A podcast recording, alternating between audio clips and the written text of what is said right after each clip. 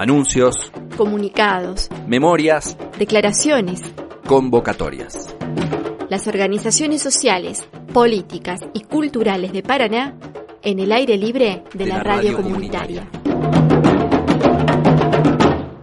Colectivo Cimarrón de Trabajadores y Trabajadoras de la Educación. Pensamos la vuelta al aula sobre el regreso. Retrocedamos a los días previos a la cuarentena obligatoria. La noticia de una pandemia que avanzaba como si fuera una ola inundaba la pantalla de televisores, computadoras y celulares.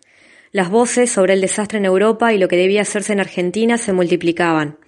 La suspensión de clases parecía ser un hecho y el colapso del sistema sanitario era el verdadero enemigo. La discusión de salud o economía por primera vez se había vuelto viral. Parecíamos estar en una película y hoy, casi dos meses después, ya podemos descifrar algunos finales posibles con una organización de las clases virtuales, con una sobrecarga enorme de las responsabilidades sobre los trabajadores de la educación y con un porcentaje preocupante de estudiantes inmersos en una absoluta exclusión educativa, tenemos que empezar a discutir sobre la nueva normalidad áulica. Hoy en el horizonte se evidencia un regreso a las clases presenciales, no inmediato, lógico, pero sí concreto. Y desde el colectivo Cimarrón creemos importante la multiplicidad de voces en dicho debate.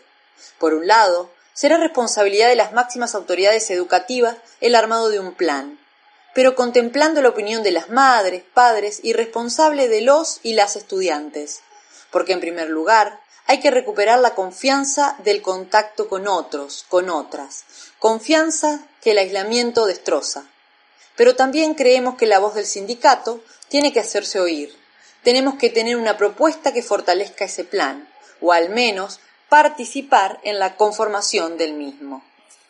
Desde el colectivo Cimarrón consideramos que no podemos volver a la escuela sin tener en cuenta los siguientes puntos. La opinión de madres, padres, tutores, sindicato, con consenso de bases y autoridades.